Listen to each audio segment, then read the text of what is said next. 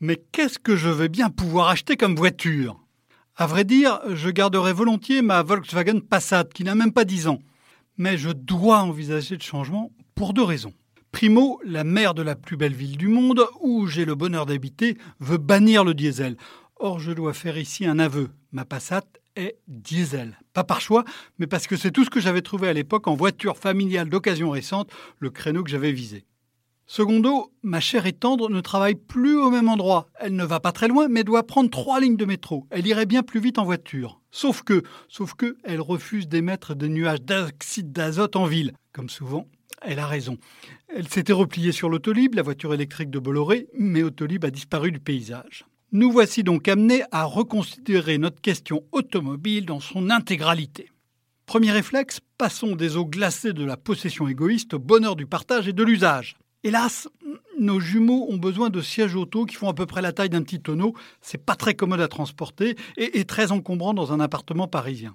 Ensuite, en ville, les alternatives à l'auto libre sont chères et peu convaincantes. Les deux premières tentatives, chez l'une d'entre elles, hein, Movin, ont échoué sur la porte d'un parking privé derrière laquelle se trouvait garé le véhicule proposé. L'incivilité du Parisien n'a pas de limite. Et puis, et puis, la location, c'est encore compliqué. Les systèmes où on prend une voiture avec son smartphone restent pour l'instant à l'état de prototype. Enfin, les loueurs traditionnels sont encore à l'âge de pierre de la relation client. En témoigne notre dernière expérience. Hein, il y a trois mois, après l'annulation d'un vol d'avion, nous avons dû payer 200 euros de plus pour louer une voiture un jour de moins. Mais c'est normal, monsieur, m'a-t-on expliqué. Appliquons donc le principe de précaution. Limitons cette normalité au strict minimum. Il va donc falloir se résoudre à acheter. Nous avons la chance d'avoir assez d'argent pour le faire. Mais le choix, qui n'était déjà pas simple il y a une décennie, est devenu encore plus compliqué. Essence, diesel, hybride, électrique? Bon, Procédons par élimination. Le diesel, c'est l'ennemi à battre. Les taxes sur le gazole augmentent et devraient normalement, à croire ce qu'on entend, augmenter encore, et puis la cote s'effondre sur le marché de l'occasion.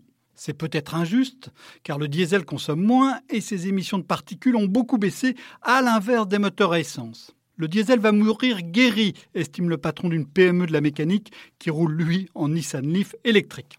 Passons à l'essence. Des moteurs qui rejettent moins d'oxyde d'azote, mais davantage de CO2, moins mauvais pour les poumons, mais pire pour la planète. Alors peut-être va-t-on aller vers la voiture qui consomme 2 litres au 100 km, hein, comme le réclame le Shift Project, un think tank qui œuvre pour la décarbonation de l'économie, mais je vais devoir faire mon achat bien avant que cette fourmi soit sur le marché.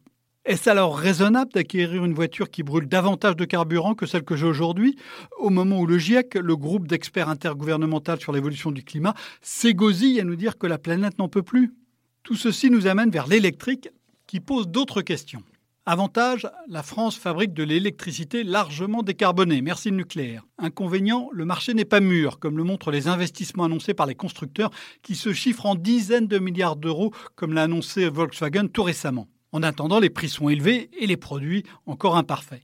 De toute façon, il est difficile d'envisager dès maintenant le tout électrique. Parfait pour la ville, certes, très bien pour aller à la campagne, mais impossible d'aller tranquille chez belle maman sur le bassin d'Arcachon. La dernière fois à l'aller, il y avait bien 10 chargeurs Tesla au restaurant à Sainte, dont aucun n'était utilisé, mais au retour à l'hôtel à Tours, il y avait seulement trois prises et elles étaient toutes occupées. Comment je fais avec ma voiture électrique? Reste alors l'hybride rechargeable électrique en ville, essence dès que les parcours commencent à s'allonger. Euh, sauf que là aussi c'est tôt et donc cher. Et puis il faut trouver cette satanée prise pour la recharger. Des foules d'hybrides rechargeables rouleront en réalité uniquement à l'essence. Beau gâchis, car il faut beaucoup d'énergie pour produire, puis pour transporter leur quintot de batterie.